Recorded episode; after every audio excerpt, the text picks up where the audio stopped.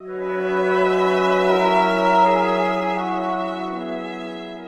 nome do Pai, do Filho e do Espírito Santo. Amém. Meus queridos irmãos, no Evangelho de hoje, Jesus fala da necessidade de nós vermos o Filho. Só que essa palavra ver está bem traduzida, mas no original grego é teoron, que quer dizer aquele que contempla o Filho. É, um, é uma visão mais profunda, não é um ver carnal, não é um ver com os olhos da carne. Aquele que contempla o Filho e nele crê, possui a vida eterna. Vejam o que é que Jesus está nos mostrando. Ele está mostrando o mecanismo, como é que acontece o processo de nós alimentarmos a nossa alma com uma vida que não é essa vida eh, biológica, porque aliás a, alma ela não é biológica, ela é espiritual, e, e participarmos da vida eterna. E além disso, não somente a nossa alma, né, que foi feita em imagem e semelhança de Deus, participa da vida divina por graça, como também o nosso corpo será ressuscitado no último dia, milagrosamente. Porque, embora a alma tenha sido feita para receber a graça da contemplação, o corpo, ele não tem na sua natureza uma capacidade de viver uma vida ressuscitada. Isso aí é um, uma coisa ainda mais estrondosamente é, milagrosa. Bom, mas deixemos isso de lado. Vamos ao que interessa, ao centro né, da história. No centro da história está o fato de que nós precisamos contemplar, crer e ter a vida eterna. Veja os três passos.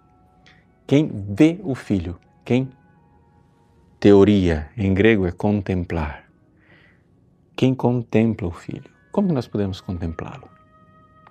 Bom, aí você precisa meditar a palavra de Deus. Quer essa meditação seja uma pregação, quer essa meditação seja é, o filme da vida de um santo que você assiste, quer essa meditação é, seja um livro é, de devoção, sei lá como é que você vai fazer isso, mas você precisa meditar para que finalmente buscando a verdade, que é o Cristo, você então veja. É algo que ilumina a sua inteligência. E aí convida a sua vontade para crer e amar. E isto conecta a sua alma e alimenta você espiritualmente. Veja, as pessoas que acompanham as minhas homilias notam que eu insisto muito nesses assuntos e, na verdade, é, muitas das minhas homilias podem ser chamadas de variações sobre o mesmo tema, né? como na música. Você dá um tema e a pessoa fica repetindo aquele tema com variações. Mas é porque aqui nós estamos diante do centro da vida espiritual e o próprio Jesus insiste nesse evangelho de como é que a gente participa desta vida, que é uma vida divina. Veja só, vamos entender aqui. Né?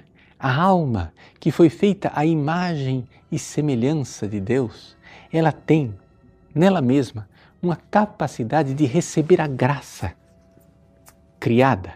É como se, se nós tivéssemos um mecanismo, um computador que tem lá um slot que você pode encaixar né? uma, um processador diferente. Então, nossa alma ela tem essa capacidade, essa potência, essa capacidade de receber essa modificação que é a graça. Então, nossa alma foi feita para isso. Nós fomos feitos para ser é, não somente curados das desordens do pecado original, mas fomos feitos para ser elevados e participar da própria vida de Deus, da vida eterna. Mas como nós vamos fazer isso? Bom, a primeira coisa não é você quem vai fazer, mas você vai se dispor a que Deus faça em você. Você só vai fazer isso, isso só vai acontecer na sua vida se você se tiver, tiver uma vida de oração. E o primeiro passo para a sua vida de oração boa é você comungar e comungar bem. E aí então você, na comunhão, contempla, crê, ama Jesus e você começa ali. Uma comunhão boa, íntima, amiga com Jesus, você começa a sua caminhada espiritual. A vida eterna começa a crescer dentro de você. Deus abençoe. Em nome do Pai, do Filho e do Espírito Santo. Amém.